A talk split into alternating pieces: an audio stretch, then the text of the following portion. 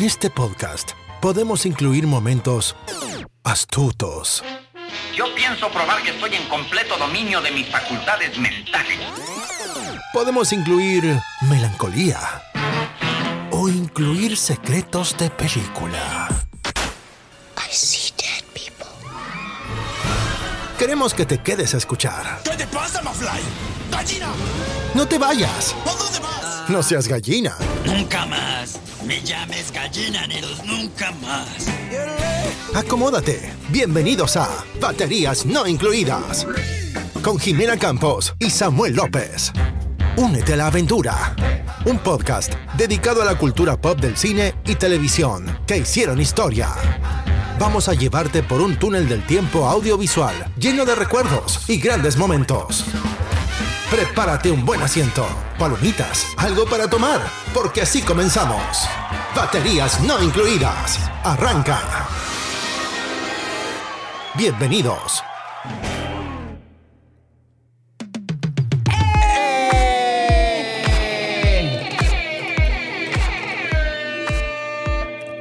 Bienvenidos al episodio número 73. Sí, ya el 73 de baterías no incluidas. Sammy, ¿cómo estás el día de hoy?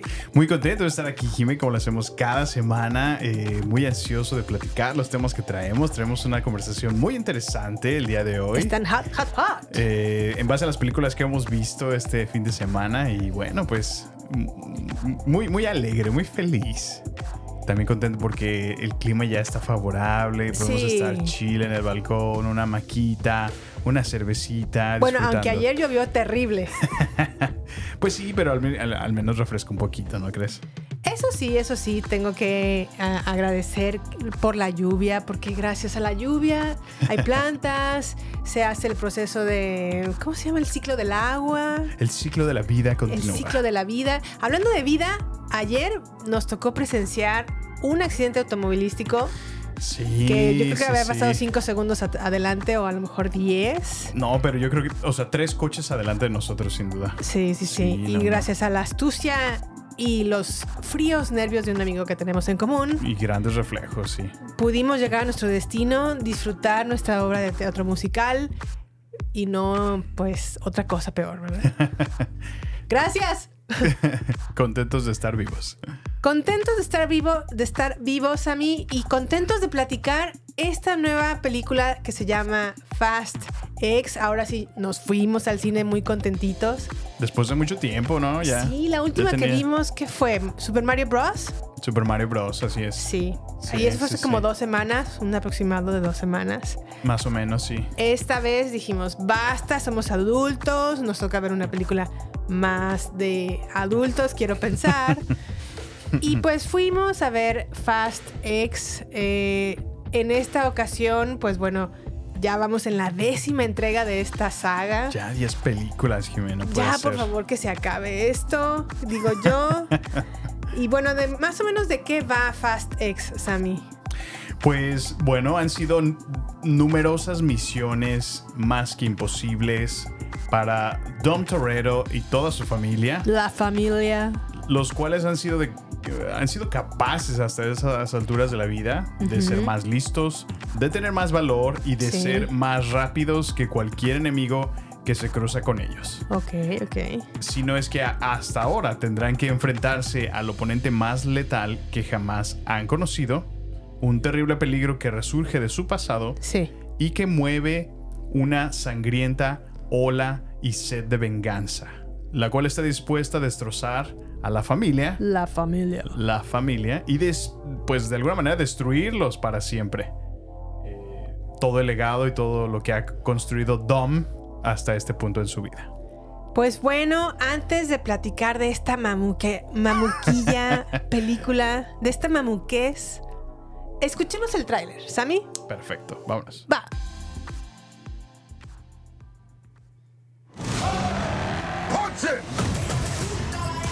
Mi canción. Mi canción del gimnasio. Ford knocks on wheels. You see me shining, baby.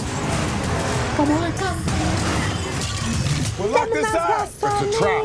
That's a bomb. All right, dorks, what are we blowing up? What? The Vatican? Wow. You guys are going to hell.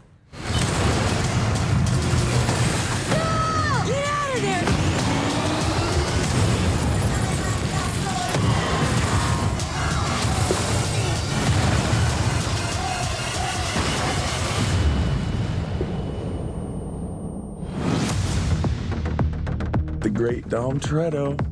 If you never would have gotten behind that wheel, I'd never be the man I am today. And now, I am the man who's going to break your family. Piece by piece. The devil's coming. Oh.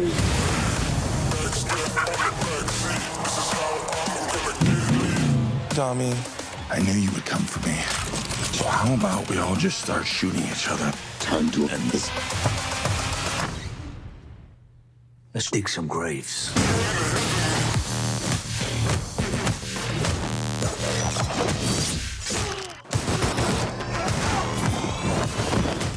You are not to be trusted. Hey, you ain't on my Christmas list either. ¿Qué te pareció, Jime? Pues bueno, Rápidos y Furiosos X está dirigida por Louis Leterrier, que es un francés, que ha dirigido entre sus trabajos más destacados es una serie de televisión que por cierto pasan en Netflix que se llama Lupin. También Ah, mira, tiene pues otros trabajos como Los Incompatibles 2, eh, El origen del cristal encantado, El cristal encantado y la verdad una joya del cine que se llama Valerian y la ciudad de los mil planetas en la que sale esta actriz Clara o Cara, sí es Cara de la Cara Delevingne. Y es una joya, es una obra maestra, es una...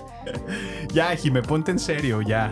Ya, la Por neta. supuesto que no es una porquería de, de película, la verdad, el peor de... Si hubiera una cuenta de tiempo perdido en películas, las tengo muy bien ubicadas. Una de sí, ellas sí. es una protagonizada por Will Smith y su hijo. Ugh. Will Smith. Una que se llama After Earth. Ah, sí, sí. Hijo, no. Cuando quería desesperadamente lanzar el estrellato a su hijo, A ¿no? su hijo, exactamente. Esa ha sido una de las peores películas que he visto en toda mi vida. Órale. La otra es Gold 3 con Kuno Becker. También es una reverenda porquería. Y esta es una. 3, ¿cómo puedes guardar eso en tu memoria? Esta, Valerian y la ciudad de los mil planetas, también es otra de ellas que está en mi lista de mi peor tiempo Película. perdido en películas. Pero bueno, dejando eso de lado, pues bueno, ya saben que los protagonistas de esta historia es el famoso Dom, que es Vin Diesel. Ahora el mega villanazo de esta entrega es el gran Aquaman Jason Momoa. Jason Momoa. sí. Y bueno, los de toda la vida, Michelle Rodríguez, Tyrese Gibson, Ludacris, Nathan, eh, Nathaniel Emanuel o esta chica que salía en Game of Thrones, entre muchos otros del cast, ¿verdad? Pues mega cast, ¿no? Porque ya está John Cena, Jason Statham, o sea, un super elencazo muy caro. No sé cómo le hacen para financiar estas películas. Helen Mirren. Sí, no, no, no, no, o sea, Pero bueno, Sammy, ¿qué opinión te merece Rápidos y Furiosos X? Ay, Jimé, pues fue una. toda una odisea el ver esta película porque, mira, puedo entender por qué los fans siguen viendo esta franquicia. Digo, Ajá. su décima entrega ya, décima entrega. Y pues van a buscar, obviamente, acción, van a buscar eh, toda la aventura, todo. O sea, ya estaba muy lejos de tratarse de, de coches, ¿no? Que era el tema original de, de la saga. Ya es todo menos autos, ¿no? Ya los autos es, es el vehículo con el cual se pueden mover de un lado a otro, pero ya, ya desafía todas las leyes de, de la lógica, de la física. De la gravedad, y está cayendo en de lo la absurdo, honestamente. de la distancia. Sí, siento que es una película que ya exagera muchísimo. eh, le da una bofetada del- al. Pues al, al- al fan, ¿no? De, ok, ahora trágate esta película. Es, es lo nuevo que te aventamos y Sí. disfrútalo, ¿no? Te merecemos. Ay, no Pero sé. no, no la sé. verdad, eh, no, es- sí, sí cumple eso. Si tiene, está llena de acción, si está. Pero no, no, es, es una mala película, Jimmy. Es una muy mala película. No tiene, no tiene trama. Se siente muy, como lo dices, un lazy writing. Como está mal escrita. Este. Y la verdad es que eso, por bueno, porque estaba yo investigando, Sí. eh, Justin Lin fue el director que estuvo en, por 10 años dirigiendo esta franquicia. Abandonó desde la novena película. Dijo, ya, yo ya, ya estuvo. Ya estuvo. Y, y la razón por la cual se fue de estar dirigiendo estas películas fue por dirige- este, diferencias creativas. Ok. Entonces, bueno, ya de ahí, ya está cayendo realmente en el absurdo, Jiménez. sí, no, no, no. Creo ¿A que la qué, te- verdad, ¿Qué opinión te merece? la verdad es que sorpresivamente me entretuvo. Al menos unos 40 minutos, tal vez la primera hora de la, de la historia me entretuvo, sí. Sí, sí. Creo que Jason Momoa hace un excelente villano, está muy mamuco, te hace reír mucho, em, Sí. dice unas cosas bien mamucas que dices, ay, no puede ser que esto esté escrito en una película, pero eh, la verdad es que Sí. es tan ridículo y tan absurdo que te hace Que reír. te hace reír, te entretiene. Te entretiene, la Sí. verdad es que sí, sí te entretiene. Llega un punto en donde ya en la segunda parte o en el casi tercer acto de la historia, pues ya dices, ya, ya sé de, de qué va. Re- te resulta a lo mejor ya no tan impactante como a lo mejor en otras entregas. Sí. Y también pues cae en eso, ¿no? Que el- el- la ley de la gravedad, la Sí, ley no, de ahí- O sea, las leyes físicas no, No existen en, Sí, en este universo. En el mundo de... Exacto, en el universo de los rápidos y furiosos. Porque se pueden mover, em, Puede- arrancar, Pueden caer. aventar, pueden aventar a un chiquillo entre dos vehículos que van Ajá. a más de Tres. 120 kilómetros por Ajá, hora por seguro y el niño pasa de un coche a otro sin ningún problema y no pasa nada, ningún rasponcito y o sea, se pueden caer de una presa y no pasa nada, todo, Sí. todo tranquilo. Sí, ya, es- ya está muy mamuca, pero la verdad es que qué buena contratación fue eh, Jason Momoa para esta Sí, pues sí, entrega. sí, sí. Y hasta donde sé, o al menos estoy leyendo en, en Twitter, Ajá. Vin Diesel ya se molestó con Jason Momoa porque le quitó un poco de protagonismo a su película. ¿En Porque? Vin Diesel, Vin Diesel, pues es como su, su película, su, su cuna, ¿no? Su, Mm. su niño, Sí, por sí, decirlo sí. así. Y obviamente Jason Momoa le robó protagonismo porque la verdad es que Vin Diesel lleva sin ser relevante en este tipo de películas desde que murió Paul Walker. Pues sí, en sí, mi sí. opinión, ya no es tan importante su personaje. Podría morir y la, la saga podría continuar sin ningún Subsistir. inconveniente. Y sin embargo, pues bueno, se molestó ya porque le quitó un poco de protagonismo Jason Momoa como villano porque dice que estaba como o sobreactuando su, su parte en esta película. Digo, y tiene algo de, de cierto. La verdad es que, es- o sea, lo menciona. Sí entretiene Jason Momoa, que interpreta a este villano llamado Dante Reyes. Eh, pero al mismo tiempo sí cae en lo fastidioso. O sea, llega un momento donde ya, como le dices, como en el tercer acto, dices, ah, ya cállate, ya, ya estuvo. o sea, pero bueno, pues yo creo que es, es- fue de lo más rescatable. Fue la, el... Sí, ¿cómo fue se dice? el- el MVP. El, reli- el comedy relief. Sí. el, el- el toque de comedia que a lo mejor le quiso agregar. Ajá. Este, y bueno, pues se sale fuera porque, digo, ya hemos visto a todos los villanos que Sí. son badasses, que son mamadísimos, que están súper entrenados, que ahora ya son súper mujeres también, porque ya ves cuando salió Charlize Theron, ¿no? O sea, y ahora, pues, ¿qué más? ¿Con qué se salta? Bueno, pues vamos a poner un tipo medio loco, medio afeminado, que ahora sea medio cómico, ¿no?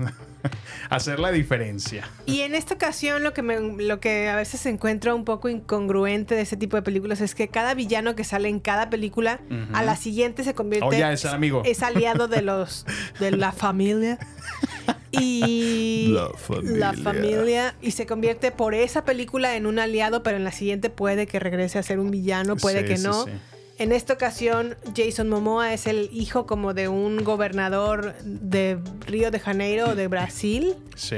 y le matan al papá y le roban el dinero y de ahí se empieza a formar este gran pues villano, ¿no? que, se la, la ha pasado como investigándolos y observándolos por muchos años que Pues es aparentemente toda que- la saga, ¿no? Ajá, lo que entiendo que es de- desde desde esta es- esta historia de Río de Janeiro que creo que es en la 5 o en la quinta entrega hasta que ahorita en la décima pues ya se preparó, ¿no? Ya los estuvo observando todos estos años, ya sabe de sus pez y paz. Sí.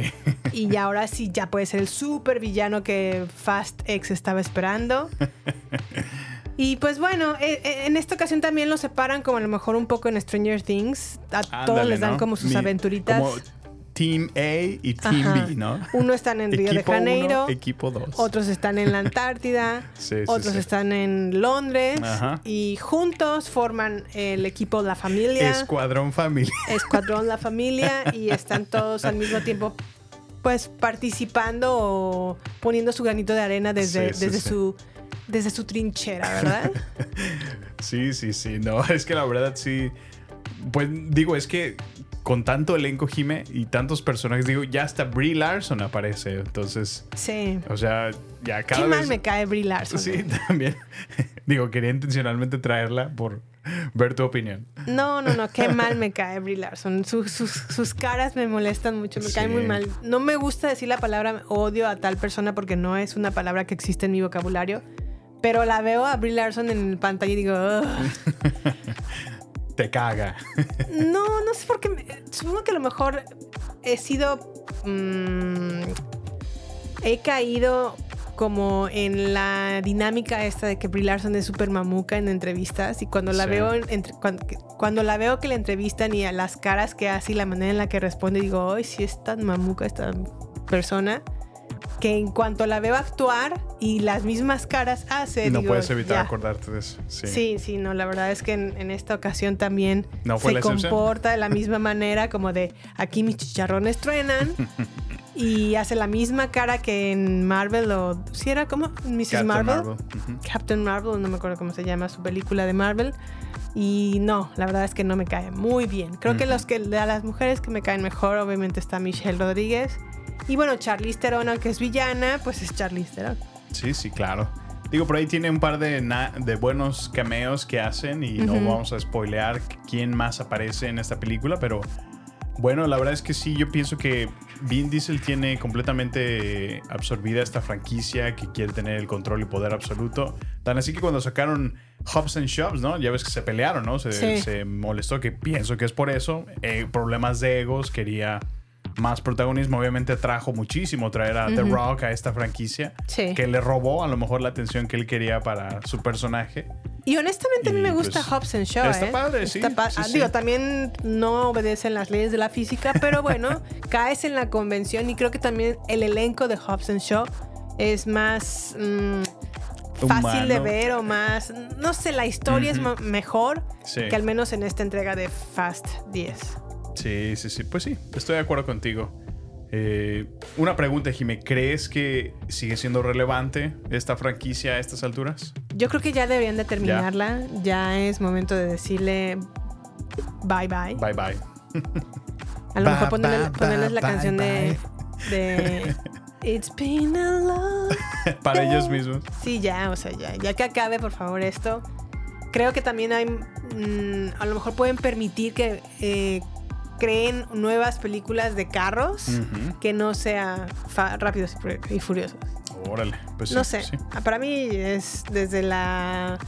Creo que la única entrega que ya, la, de las últimas que vi con entusiasmo fue la que entregaron a raíz de que falleció Paul Walker. Sí, sí, sí. Y de ahí en adelante ya no me han interesado mucho. Esa se hizo bastante eh, popular. Creo que se llama The Fate of the Furious, algo así. No me acuerdo, pero es la séptima entrega.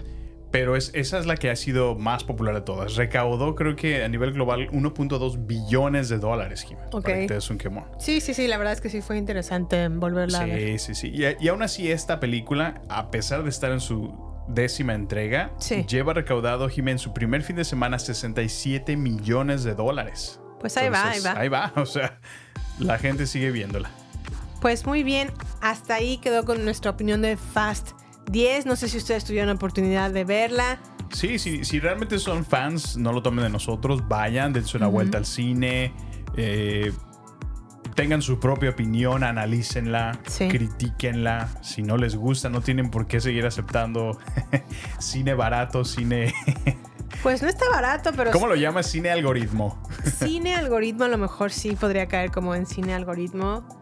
Em, pero bueno, a lo mejor irías a ver la, la- Porque obviamente hay un Ah, sí, un hay una situación que nos invita o bueno, te hace saber que obviamente va a haber una Va a haber continuación. una continuación, así es. ¿La irías a ver al cine, Sammy? No, pues así como me dejaron, por supuesto. Ahora quiero ver qué, qué pasa. Tal vez, tal vez. Pero Sí. bueno, no sé si valga la pena ya. A lo mejor iría en el día que es el cine más barato. Ándale, un martes. Un martes o un miércoles, porque Sí. a lo mejor en Premiere no estoy segura. No, ya, Ni yo- en yo ya IMAX, no ¿eh? estoy para eh, así, no, no, no. No, tampoco. O sea, de por sí un IMAX, un Es IMAX caro. ya, ya es, ya tiene precio, ya es prácticamente dos entradas te gastas lo de comprar la película. Ujú. O sea, no más. Son como 50 dólares en promedio. 50. Y cuando Con te, todo te sale un, con todo de impuestos. el Blu-ray que como 30 dólares, entonces no. Sí. No, Ujú, no, no. ujú. Sí, por dos, dos boletos de IMAX más impuestos, más lo que te cobran por comprarla en la aplicación, que son como 4 dólares, sale como por 46. No, está caro el cine, pero bueno, hay que aprovechar y ser selectivos. Hay que ser selectivos y hablando de IMAX, ¿qué películas vas a ver en IMAX en este verano, Sammy? Ay, Jime, mi corazón está partido en dos. Está en una balanza que se inclina de un lado hacia otro mientras sigo viendo los trailers. Ok. Porque por un lado tenemos el super peliculón que viene de ah, Tom Cruise. Misión Imposible, su nueva entrega, que la verdad se ve buenísima, Jime. La verdad, bueno, es que es Tom Cruise, sigue haciendo sus stunts a pesar de que ya, ya está aquí en sus 60 Sí, ya, ya está en los 60. o sea, es increíble. La verdad, el, el trailer está lleno de acción, lleno de. No sé, la verdad se ve una buena trama. Y, sí, se ve interesante. Se ve muy interesante. Y por otro lado, tenemos Killian Murphy interpretando Oppenheimer, que, es, que es, es el Peaky Blinders. Me está llamando. La a nueva de gritos. Christopher Nolan. La nueva película sí es de Christopher Nolan. Entonces, eh, pues bueno, yo la verdad sí le daría más prioridad, honestamente, a Tom Cruise. Ajá. Pero las dos se ven, o sea, están hechas para IMAX. Entonces, Bueno, Misión Imposible, no todas las ah, escenas están hechas en ¿oh, sí? cámaras IMAX. Ah, per- perdón, yo, pensé- yo juraba que estaba todo hecho en IMAX. No, no, no, pero sí, sí, sí usó IMAX. Ajá. No en todas las escenas, pero sí usó IMAX. La que sí está completamente para IMAX y porque Christopher Nolan desarrolló una nueva cámara IMAX en blanco y negro porque no existía Órale. una, una cámara IMAX que grabara en este formato. Y Christopher Nolan Mm. ayudó al desarrollo de una nueva cámara y es lo que O vamos sea, a poder... nueva tecnología para esta película. Exacto, nueva tecnología para esta película y sobre todo que se pueda ver en un formato de más de 65 milímetros o de 65 milímetros eh, en, en ese formato que no existe o no, no No existía, existía, sí, sí. y ahora ya está disponible. Y yo creo que sí vale la pena para Oppenheimer verla sí o sí en una una pantalla, IMAX o al menos en, la- en el formato más grande que tengan en su localidad. Sí. Misión Imposible a lo mejor sería una que podría sacrificar no verla en IMAX. La que también se me está antojando muchísimo ver en este tipo de formatos es la de Spider-Man Ah, ¿cómo no? Ah, de verdad. Ve, o sea, es a que través está- del Spider-Verse, no Sí. sé cómo se vaya a llamar en español. Híjole, es que sí. He escuchado excelentes comentarios acerca de esta película Sí. que dicen que ha sido, bueno, ha superado en realmente la película original. Y ya la película original Era un- fantástica. sí, estaba padrísima. O sea, realmente te, te- visualmente está muy padre, muy, muy moderna, muy una trama excelente. O sea, una muy buena historia. Sí. Entonces, estoy muy entusiasmado por esa película también. Sí, sí, sí. Pues bueno, ya, ya les platicaremos en nuestro próximo Es un episodio. verano muy caro, Jimmy, la verdad. Es un verano caro. Este, pues no, no, no pasa nada. Hay que ir a ver Spider-Man, hay que disfrutar también de este verano porque es, es Pues sí, enriquecedor sí, sí. también ver buenas películas. A lo mejor Barbie no, no- iría a verla a No se compara a verla en el cine, Jimmy. Eso sí. Sí, es O una experiencia. Yo lo voy a traer por enésima vez. Haber visto Dune en la pantalla grande, haber visto películas como ah, Top Gun Maverick. No, Avatar. no, o sea, es, es una experiencia que Sí. jamás he vuelto a revivir en mi casa. Por más pantalla bonita que tenga. Sí, Pero así bueno. es. Estoy muy de acuerdo contigo, Sammy. Y bueno, ah, vamos entonces a empezar nuestro siguiente tema que es Succession, la temporada final. Succession terminó en su temporada número 4. en esta ocasión, bueno, en, en sí, Succession es una serie que entrega HBO.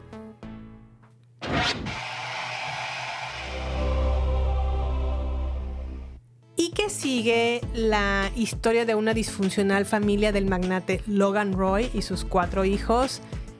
Eh, ellos, pues bueno, tienen en su poder una de las empresas de medios de comunicación y entretenimiento más importantes del mundo. Y obviamente los problemas llegan cuando se empieza o se plantea quién va a ser el sucesor del patriarca, en este caso Logan Roy. Que herede el imperio, ¿no? Prácticamente. Así es. Y en esta cuarta y última temporada, pues comienza la historia con que los tres hermanos están unidos para ir en contra de su papá, tratarle de quitarle la empresa o hacer eh, pues un cambio, ¿no? De dirección. Sí, sí, sí. Y pues bueno, en, en algún punto de la historia sucede algo con, con el patriarca que pone en jaque a los tres hermanos Ujú. Para ver si se unen o se desunen, se empiezan a hacer rivalidades y traiciones. Sammy, ¿qué opinión te merece Succession? Bueno, antes de, de que hablemos de Succession, ¿te parece si escuchamos el tráiler? Me parece perfecto, Jimmy. Va.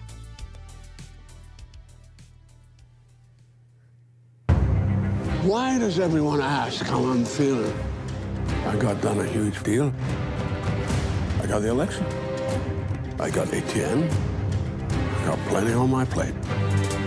He's on the floor, Tom. Explain to me what he's doing. He's moseying, terrifyingly moseying.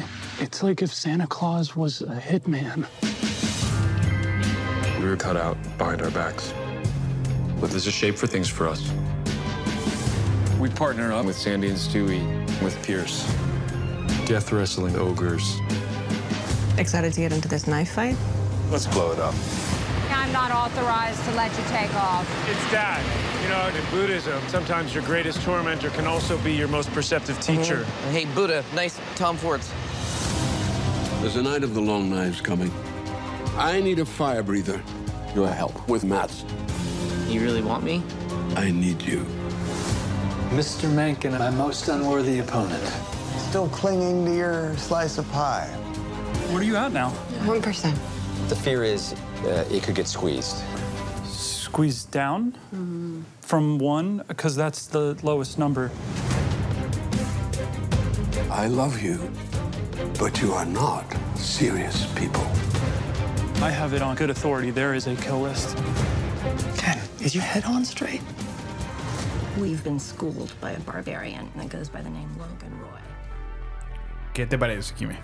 Pues bueno, Succession está creada por el señor Jesse Armstrong, que entre sus trabajos, al menos los que, el único que yo le conozco es un uh, episodio de Black Mirror. Y pues bueno, la, historia está protagonizada por Brian Cox en el- su papel de Logan Roy, Jeremy Strong, que es uno de sus hijos, el famoso... Kieran Culkin. No, no, no, Jeremy Strong es este... mm, El hermano... No es el mayor, pero es el, el que sigue. Sí, el que toma como el liderazgo, ¿no? De alguna manera. Es Kendall. Kendall. Ajá. Ajá. Y luego está Sarah Snook, que bueno, es Shiv o Shoban. Y Kieran Culkin, el hermanito menor de Macaulay o Macula. que él es- interpreta el papel de Roman Roman. Ajá. Roy. Sammy, ¿qué te pareció esta última cuarta temporada? Híjole, Jimé, fue una, un montón de emociones. La verdad que HBO no, nunca se queda atrás en este tipo de producciones a esta escala. Sí, Sí. sí, yo creo que aventaron la casa por la borda. Creo que es una de las mejores series ¿eh? Yo creo de que HBO. sin duda, Jimé. La verdad es que es difícil ver esta serie porque Sí. te causa muchas emociones. O sea, te... Bueno, para empezar ves el, el nepotismo a su grado más elevado, ¿no? Ajá. ¿Cómo es que gente en aquellos rangos, con esa capacidad económica, con ese nivel de vida vive? O Sí. sea, el- los lujos que se dan. Y al mismo tiempo, el, el grado de estupidez que, que, que de las decisiones que toman, o sea, te, te hace pensar o meditar de, caray, esta es en verdad el tipo de gente que lidera las principales compañías o... Y bueno, tú me platicaste algún momento que es como un reflejo o una comparativa como si lo fuera Walt Disney Company, ¿no? La compañía de Disney. Eh, más o menos a esa escala. Entonces digo, caray, sí, me sorprendió mucho, pero está muy bien escrita. Qué actuaciones hicieron, sobre todo eh, Brian Cox. Me encanta su personaje, es, es buenísimo. Que es Logan Roy, el Logan Roy, ¿no? así es. Me encanta, es, es muy, muy buen personaje. Eh, su hijo, Kendall, que es Jeremy Strong, a veces me fastidia, pero puedo reconocer lo comprometido que estaba en, en llevar a su papel al nivel más alto. Sí. Y, y bueno, de ahí creo que los hermanos no se hace, o sea, son cuatro hijos y de los cuatro no se hace uno. Entonces, Sí, caray. ves a lo largo de la serie y bueno, sobre todo en este cierre, como a esas alturas de la vida no, no pueden tomar las riendas realmente de su vida, o sea, siempre están eh, imaginándose otras cosas y Sí. nunca están aterrizados en, en, pues no, pisando suelo, o sea. ¿A ti qué te parece, Jimé? Pues sí, yo también creo que de los cuatro no se hace ni uno. Eh, creo que también mm, no empatizo con ellos, pero sí me da como tristeza su- sus traumas que tienen los hijos, porque realmente lo que ha hecho el papá de ellos es traumarlos a lo largo de toda su vida. Eh, hay algún, en, en alguna parte de un episodio de esta última entrega o de esta última temporada, Sí. platican los tres hermanos de cómo su papá en algún punto de su vida los, los puso a lo mejor en un lugar a, a solas y les prometió la empresa Mm, sí, sí, sí. y cómo a lo mejor el hecho de que les hubiera es- eh, prometido la empresa en lo individual a cada uno de ellos, lejos de unirlos, Unirlos, sí, sí. lo único que ha hecho es separarlos. Lo único que ha hecho también es eh, buscar su aprobación desesperadamente de un padre que realmente ha sido un mal padre, un, un verdadero sí, sí. demonio de padre, porque lo único que ha hecho es traumarlos, eh, No, y, sal- amedrentarlos, y salirse con la suya. O sea, hasta abusar de ellos, no, no solamente verbalmente, Sino también físicamente. Se, se hace como esos pequeños hints de que en algún punto de, de su infancia, pues los fue un- golpeaban. Fue un hombre abusivo. sí. Fue un hombre abusivo también de manera verbal. Y lo único que a lo mejor puedo ver en el, en el capítulo, por ejemplo, del funeral, los traumas que, que de los tres proyecta. desplegaron de, de su propio padre. Sí, sí, sí. Y al mismo tiempo, pues sí, ¿no? Como tú dices, esa estupidez de, de cómo a lo mejor estas personas pueden estar a cargo de conglomerados tan grandes Exacto. y sí, tener sí. a su cargo gente, o sea, miles y miles y miles de empleados y solamente con el destino de, de una persona que tenga un- una estupidez en su cabeza Ajá, o un disparate completamente altera el, el destino de varias personas. No, y fíjate, a mí, a mí lo que más me sorprende, que al mismo tiempo me, me, me enseña a saberlo, independientemente de su nivel económico, o sea, teniendo las oportunidades que tienen, digo, no, nadie sabe sabiendo todo, ¿no? Nadie sabe conociendo de todos los temas, pero si, si estás rodeado de tanta gente talentosa, Sí. bueno, acércate a esas personas, ¿no? Entrénate, aprende, enriquecete. Ah, no, estos con su idea de somos todos poderosos y todo lo merecemos y todo lo tengo, Sí. eh, como lo dices, o sea, toman decisiones que tienen un impacto en todos los niveles, ¿no? Y lo ves desde arriba hasta, hasta mero abajo, ¿no? Los niveles más iniciales y cuando tienen que despedir gente que no se toman Sí. el corazón y es realmente solo un número para ellos. Y. O sea, es, es bastante interesante ese análisis. ¿Sabes? Y a lo mejor aquí lo podemos ver en Succession en una gran escala de, de gente que es multimillonaria, de cómo sí, viven sí. los multimillonarios, pero el, el comportamiento sigue siendo exactamente el mismo. He visto a lo mejor familias que por mucho menos, o sea, como el, la ultra, no sé, centésima parte de lo que tienen estos en dinero. Ajá. Eh, lo he visto en familias que se destruyen completamente entre hermanos. Solo por una herencia de 10 mil pesos, ¿no? Ajá, o sea, por algo de, de- de- de un valor a lo mejor limitado Sí, sí, sí. y que de, tampoco de los, de los hijos tampoco se hace ni uno, ¿eh? O sea, no puede ni uno dar como el ancho Ajá. de seguir con la herencia de la familia o con la tradición de la familia porque los tres están tan inmersos en su propia persona y en su propia estupidez Claro, sí, sí. que no pueden ver más allá o tener una perspectiva de, de lo que implica seguir con un negocio. Exacto, así es. Y no hay tampoco, por- obviamente, unidad entre esa familia, no hay Ujú. unidad en lo absoluto, solamente hay traiciones.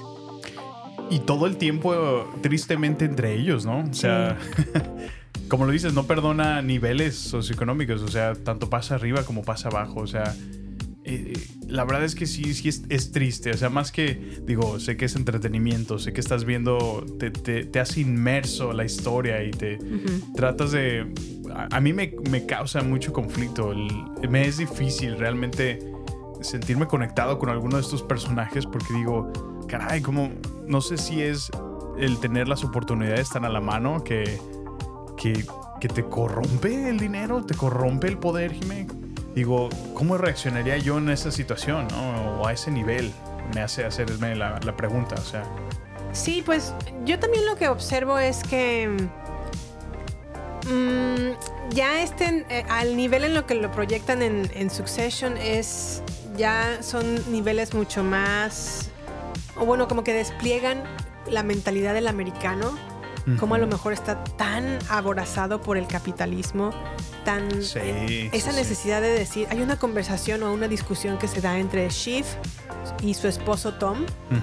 Se dicen cosas horribles horribles. Se pelean muy mal. pero siguen juntos porque ambos quieren esa posición, quieren seguir en ese nivel, quieren seguir disfrutando de lo que les da el dinero, las cosas bonitas. Y uno, Y Tom los lo empleos dice. que tienen, así es. Hay un momento donde Tom lo dice, honestamente yo me uní a ti, sí, a lo mejor porque podía haber, podrías haber pensado que te amaba, pero hubo una parte muy grande de mí que estaba ligado a tu dinero, porque a mí me gusta realmente disfrutar del- de lo que me da el dinero, de los buenos trajes, de los buenos relojes, de los buenos carros, de los buenos, los lujos que me da esto y cómo a lo mejor está dispuesto a soportar lo que sea, o sea, su dignidad pisoteada. No, pero su- horrible, porque también ella nunca lo honró realmente como esposo, o sea, se lo pasaba por los pies. Sí, y, sí, sí. y cada que podía le, le daba la espalda junto con gente más grande o que estaba al nivel de ella, o sea, No, y hay a una pesar parte que era su esposo. en donde Tom, por quedarse en la compañía, se humilla de una manera que dices, Dios mío, o sea, no existe, o sea, por seguir en ese estatus, Sí, sí, sí. hacen lo que sea para Para continuar. estar ahí, sí. No sé, triste. se me hace así como... Es denigrante hasta cierto punto, perdón. Sí. Pero bueno, la verdad es que es una muy buena serie. Yo creo que es de, los, de lo mejor que ha hecho HBO. Y pues nada, se acabó. Se acabó. Me gustó el final. No lo esperaba a lo mejor. Yo sí pensé que a lo mejor al final iban a unirse los tres y que a lo mejor Kendall se iba a quedar al frente de la, de la compañía. Sí, yo también ese final no, no lo vi venir. Pero cuando no fue así, Ujú. dije, es verdad.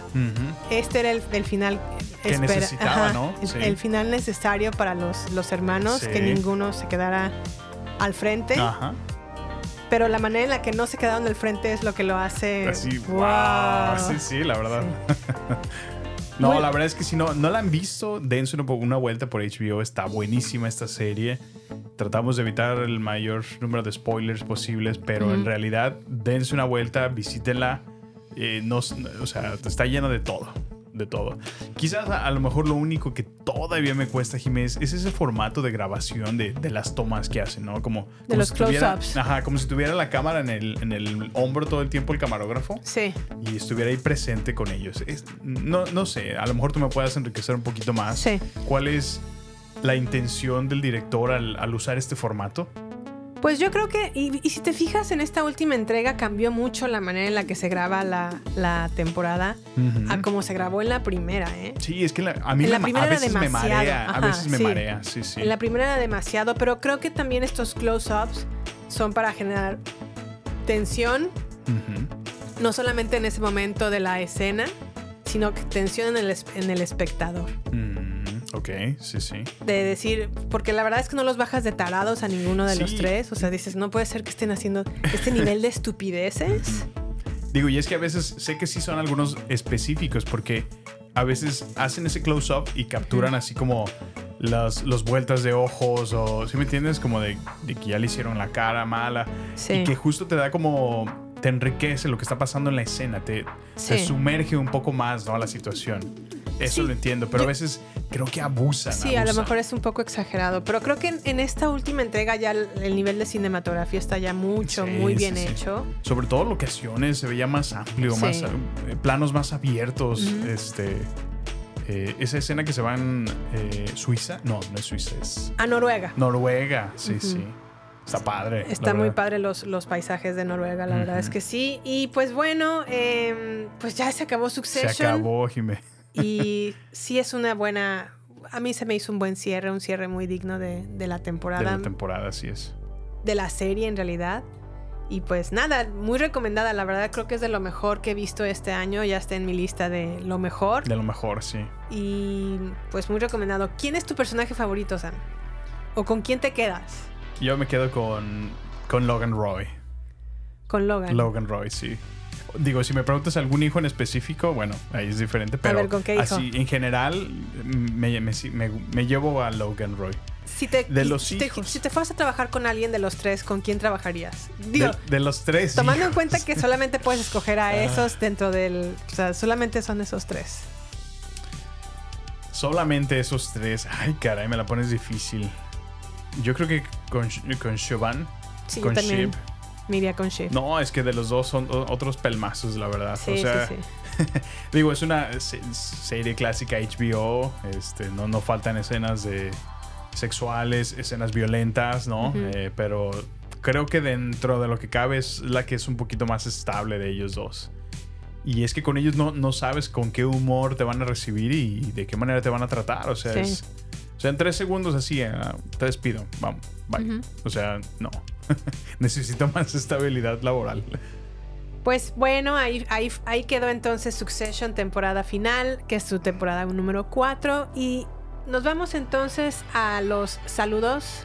Sí, sí, sí. Ok, pues bueno, en esta ocasión queremos mandarle un saludo muy especial a Karina Ramírez, que nos escribió por correo electrónico, obviamente para decirnos que le encantó el episodio de Titanic. Nos recomendó por ahí un par de películas que creo que tú no has visto una de ellas, que se llama After Sun, Sammy. Ah, mira. Que yo sí me la aventé un día que no podía dormir. y... Me traicionaste. Pero podríamos verla porque sí es interesante que, que toquemos esta película. y también nos excelente. recomendó Closer, que no me suena por ahí, la voy a buscar un poquito más, pero aún así, Cari, muchas gracias por Gracias, tus recomendaciones. Y también queremos aprovechar para saludar a su hija Valeria, saludar y no solamente eso, felicitar a su hija Valeria Hernández por haber pasado su examen de admisión a la universidad. muchas, Ah, muchas onda. felicidades, Vale. ¡Felicidades!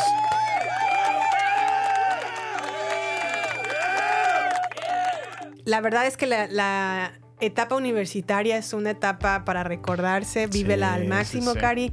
No te vayas, por No, favor, Cari, de mucho. vale. Vale, perdón. No te vayas mucho de pinta, por favor. Aprovecha tu experiencia universitaria y, pues que nada, adquiere mucho conocimiento. Disfruta tu experiencia, ¿vale? Porque solamente se vive una sola vez en la vida. Y bueno, eh, ¿qué te parece, Sammy, si nos vamos a redes sociales? Claro, solamente les, les, quiero, les quiero recordar que así como Karina, también ustedes pueden hacernos llegar sus comentarios a nuestro correo electrónico en baterías no incluidas podcast, todo junto eh, con minúsculas, arroba gmail.com, donde nos encantará también recibir sus, sus comentarios, información que quieran hacernos llegar, recomendaciones. Estamos aquí para ustedes. Muy bien, entonces ahora sí nos vamos a redes sociales y regresamos. Vámonos. No queremos que te pierdas nada. Por eso, te invitamos a sumarte a nuestras redes sociales. Twitter, Instagram y Facebook. Encuéntranos como Baterías Podcast.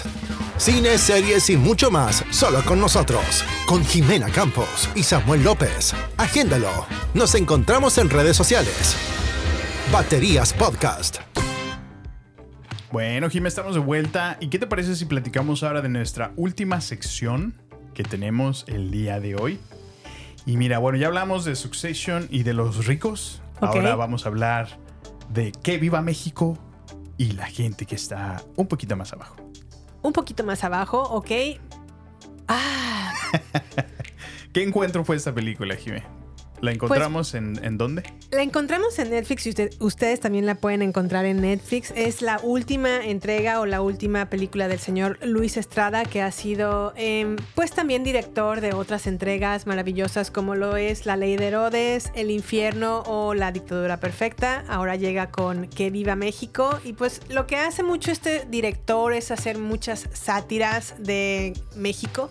Sí, sí, sí. Eh, no solamente criticando al gobierno, sino también criticando al narcotráfico, criticando a lo mejor en, en la dictadura perfecta fue evidente su crítica hacia Televisa o hacia esta empresa de telecomunicaciones. Y en esta ocasión creo que lo la crítica que se- en la que se centra es en la sociedad mexicana. Mexicana, sí, y la sí, sí. disparidad entre los pobres y los ricos, cómo Ujú. piensan unos y otros. En medio de este mm, enredo está el gobierno de Andrés Manuel López Obrador. También, ¿verdad? Sí, sí, sí. Y pues la verdad es que había recibido muchas eh, peticiones, bueno, no muchas, pero unas cuantas peticiones para ver esta película. Llegaron por parte de mi papá, por parte de un amigo, por parte de una amiga que tenemos en común. Y dije, bueno, Pues basta, bueno. pues somos adultas, vamos a verla. Ay, adultas. Adultos, vamos a verla. Tres horas duró, Tres ¿no? horas, Jimmy, nos aventamos. Larga como un día sin pan. Pero bueno, ¿a qué suena que viva México, Sammy?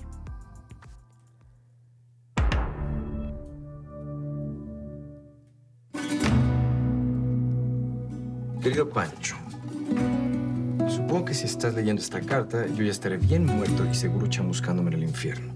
Toda mi herencia es para ti. Te quiero de corazón, tu abuelo Francisco. Postdata. Ten mucho cuidado con tus parientes. Lo único que nos queda es que se apiade Panchito y reparta la herencia con todos nosotros. Panchito, cuando pudiste hacer algo por nosotros no hiciste nada. Ahora es tiempo de revancha y de que pagues todas tus chingaderas. Agarre su dinero, lo hace rollito y se lo mete por el culo. No, papá, por favor. Lo que veo, usted ya cambió de partido político. Los tiempos cambian. Finalmente vamos a poder cambiar de clase social. Para que aprenda a respetar a los mexicanos. ¡Ándale! Hasta mañana, mi Lord Populista. Si necesitamos que nos ayude. Pobre México. Tan lejos de Dios y tan cerca de Estados Unidos. Ay, ¿cómo la ves, Jimmy? Pues. ah, qué difícil fue ver para mí esta película. ¿eh? Fue, fue intensa, sí pude ver el conflicto. Fue un, fue un, fue un via crucis. Bueno, ¿y de qué va que viva México? Tras la muerte de su abuelo minero, Pancho viaja con su esposa y sus hijos a su pueblo natal, donde se desata el caos literal con sus familiares por la herencia que ha dejado el abuelo. Clásica historia mexicana, ¿no? La pelea por la herencia. Ay, pues no, no, no. La verdad es que sí fue un. Fue difícil. Fue difícil. Fue difícil, la verdad. ¿Qué te conflictúa, Jimmy? A ver. Todo desde el principio, desde el- cómo retratan a lo mejor a la familia de Poncho, de Poncho, de Al- Alfonso Herrera, que es en este caso Pancho, Pancho, sí. que ya está como de gerente de una empresa textil y Pues se ve que le va bien, ¿no? vive en Riverdale, Santa Fe, México. Está mamoncísimo eso. Sí, sí, sí. Viven, no, no. viven como gringos, ¿no? Prácticamente. Viven como gringos en, en México, eh, actúan como personas que solamente están como queriendo comprar lo último de, de lo último en zapatos, ropa, casas, carros, Sí, no, no. El, el- el promedio de gente. accesorios y están buscando obviamente ser cada día más ricos, más pues crecer en, la, en este mundo de, de riqueza.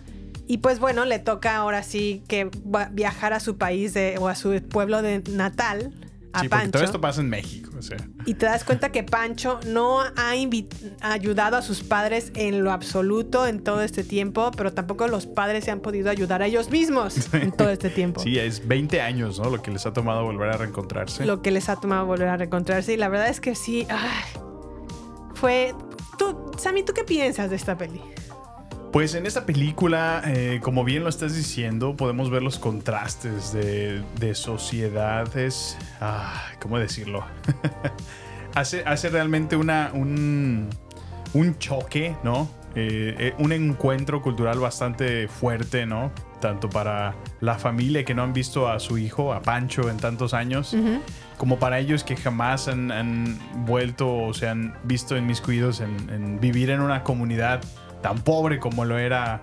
eh, ¿Era la esperanza? No. La esperanza era el rancho y el, pueblo era la Providencia. La Providencia, ajá.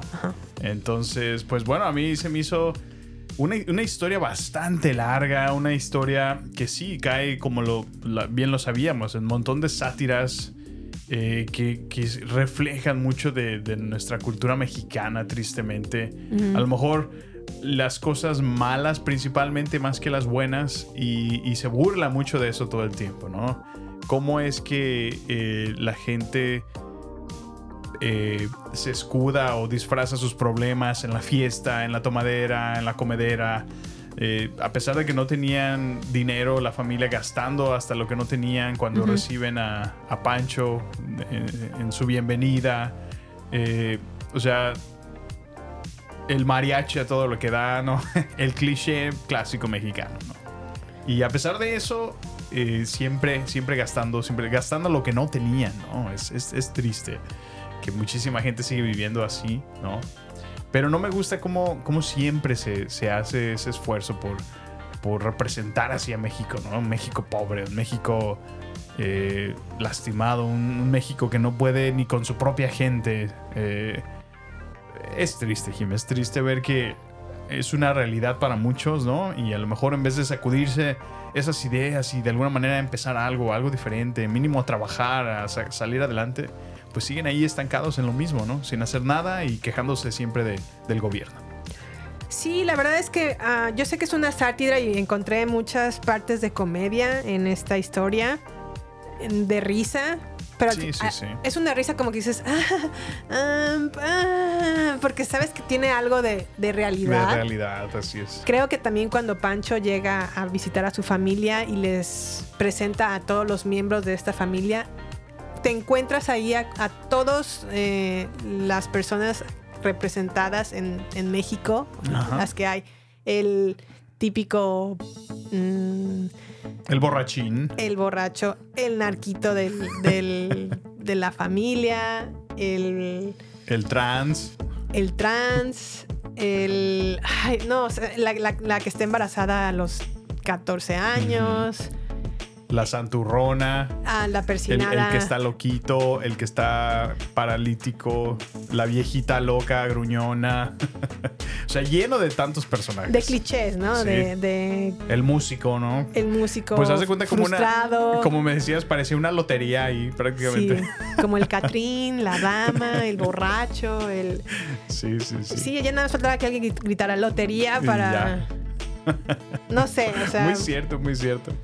Am, también me, me- me sacudió mucho que de ninguna de las dos clases, porque la familia de Pancho pues se, se supone que vive en un lugar Más educado. más ¿no? educado, más evolucionado, más... ah, pues, otra manera de pensar, otra manera de vivir. Ajá, y la verdad es que aunque so- están opuestos a lo mejor a nivel económico, A nivel intelectual, de los dos no se hace ni uno. Exacto, sí, O sea, sí, creo sí. que en verdad la verdadera pobreza no radica en su economía. Poder adquisitivo. o en es. su poder adquisitivo, sino en, en verdad en la pobreza intelectual, de que no pueden evolucionar. Por ejemplo, la familia de Pancho lo único que quiere aspirar es quiero ganar más dinero para seguir comprando más cosas y más cosas y más cosas y más carros y más vestidos y más Me da risa cuando la esposa le dice, es, ah, porque llega, llega del trabajo y la esposa trae un nuevo vestido con una etiqueta colgando, claramente haciendo referencia que era un vestido nuevo. Sí. Y le dice, ya, ¿por qué otro nuevo vestido? Ya tenemos las tarjetas al máximo. Al ¿no? tope. La- lo que también te da luz de que, pues también, pues tienen que utilizar créditos para también hacerse de cosas. Porque... Y, y ella le dice, pues es que le contesta esposa que no gasta, Ándale. esposo que no progresa. o sea, no manches. Y digo, la verdad es que no creo que vaya por ahí. No, creo no, que si algo a lo mejor sirve la riqueza, creo en el fondo es que llega un punto en donde es tu responsabilidad Ser un buen administrador, así. ser un buen administrador, pero también ayudar a las personas. Ah, bueno, sí. Sin duda. Creo que la verdadera maldad de una persona no radica en que hagas a lo mejor necesariamente actos buenos o malos, porque todos podemos caer en eso.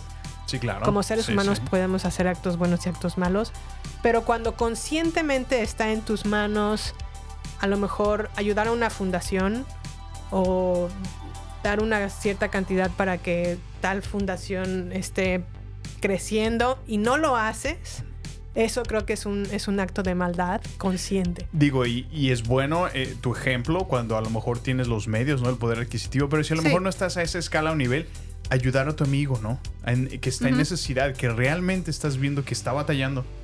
Ok, extender la mano, ¿no? Sí. Genuinamente, hey, sé que estás batallando, no te preocupes, te echo la mano, ¿no? De alguna manera, ¿no? O sea, no, a veces no necesariamente es con dinero. O sea, puedes ayudar de muchas maneras Claro. estar ahí a- apoyando, ofreciendo tu tiempo, ofreciendo tus manos físicas para Tu hacer algo. conocimiento. tu conocimiento, tus consejos.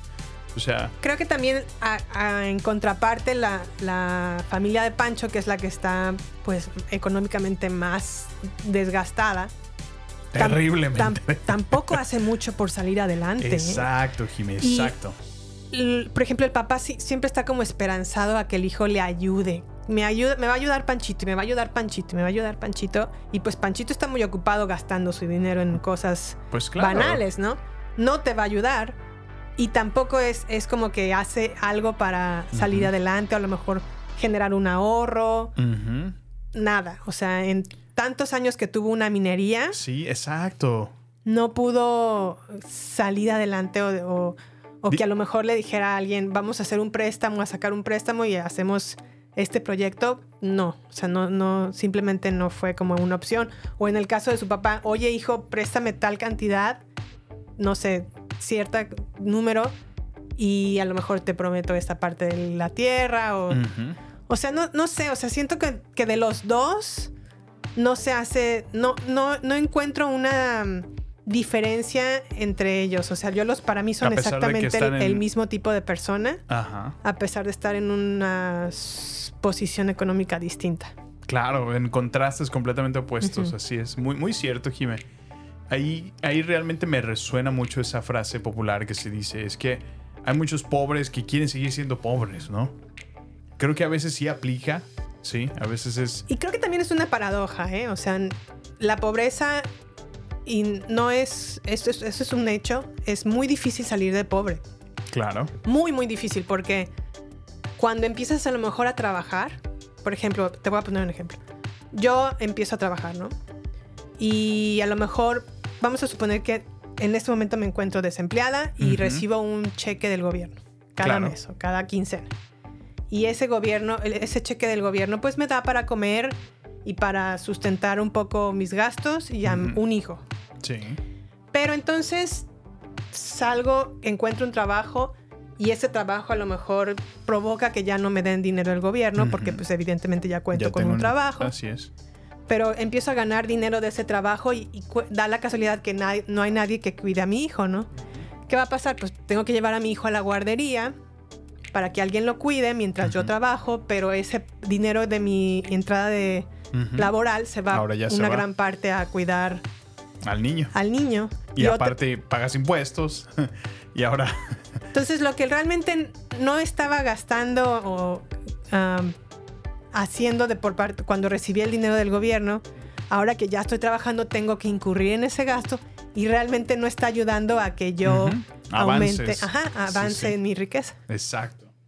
Y en México está más difícil porque en México realmente el gobierno no te ayuda, No te en ese sentido. O sea, no, pero acá como está, fíjate. a lo mejor ahorita López Obrador está dando cierta cantidad a la gente más adulta, pero realmente es la primera vez que esto sucede. O sea, Sí. no, no es, nunca había sucedido en ningún otro gobierno anterior y la verdad es que es, es preocupante. Es, es bien difícil ver este tipo de películas porque, aunque sí es una sátira y una, una comedia, sí es algo de realidad y es una crítica Sí, y, y duele, due- duele ver, ver duele. cómo pues está muy difícil que, que, eh, la gente a lo mejor tenga otra forma de pensar porque nada más a lo mejor se la pasa en cosas banales como no tanto entre pobreza o riqueza, no, sino a lo mejor destinan su tiempo a estar en Facebook, destinan el tiempo a lo mejor a no sé, están muy mal pagados los trabajos en México, También, muy muy sí, muy mal pagados.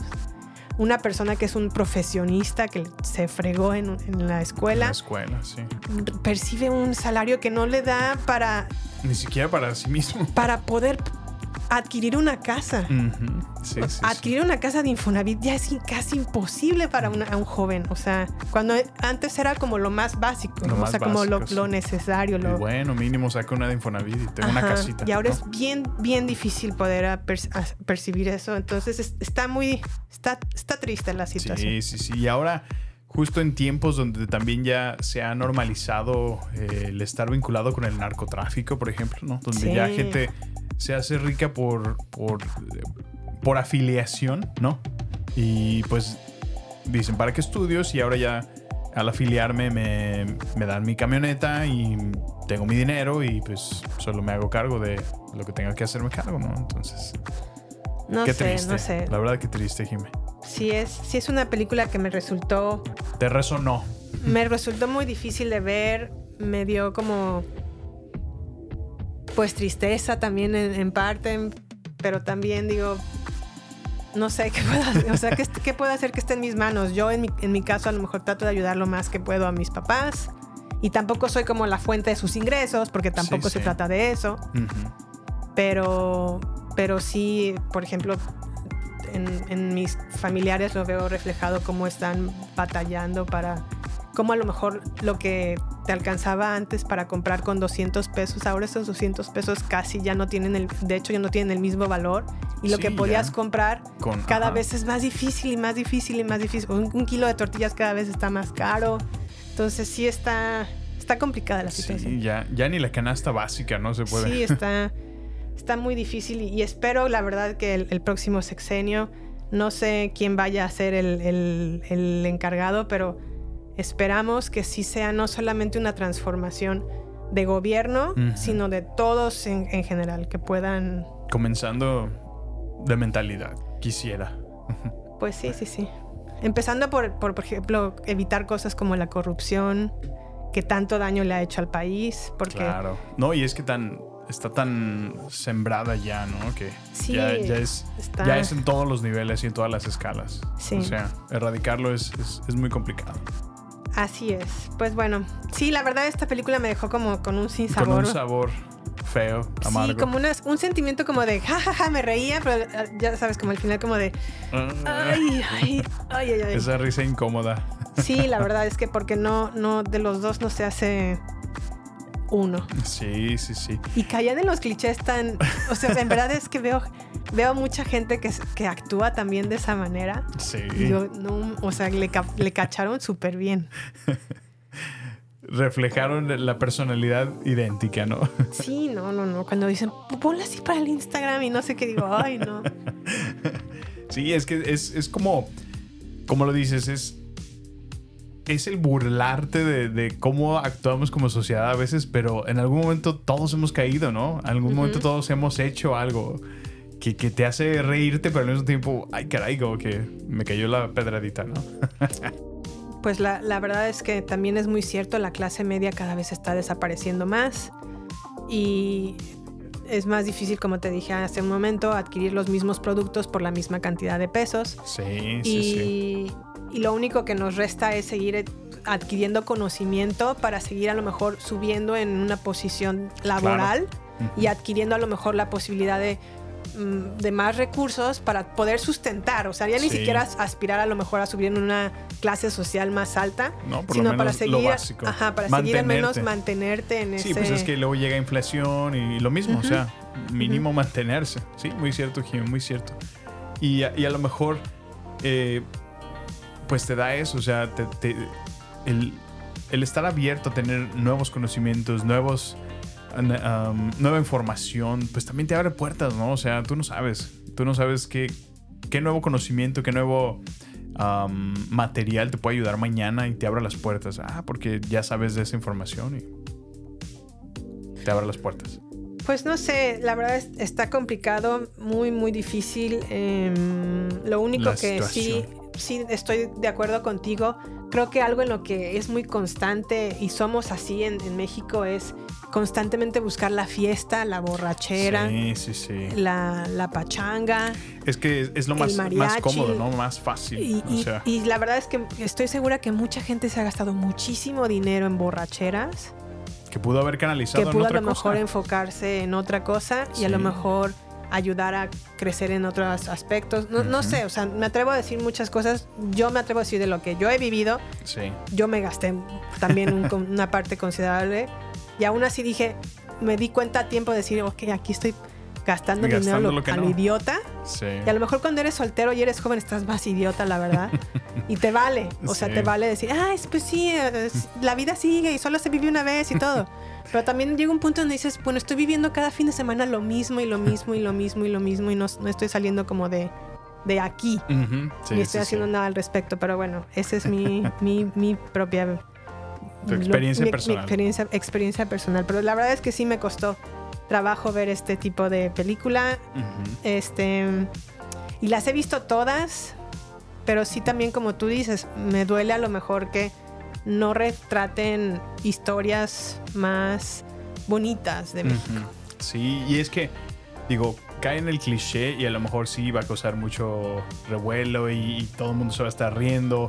Pero a lo mejor también que traiga a la, a la introspección o de, órale, pues sí, sí, a lo mejor me hizo pasar un buen rato esta película, sí me, sí me causó risas, sí, pero al mismo tiempo, bueno, a lo mejor es momento de sacudirme y así como, como la familia de Pancho que a lo mejor necesitaba abrir los ojos y encaminarse hacia el futuro que quieren ver, pues a lo mejor tengo que empezar a hacer lo mismo, ¿no?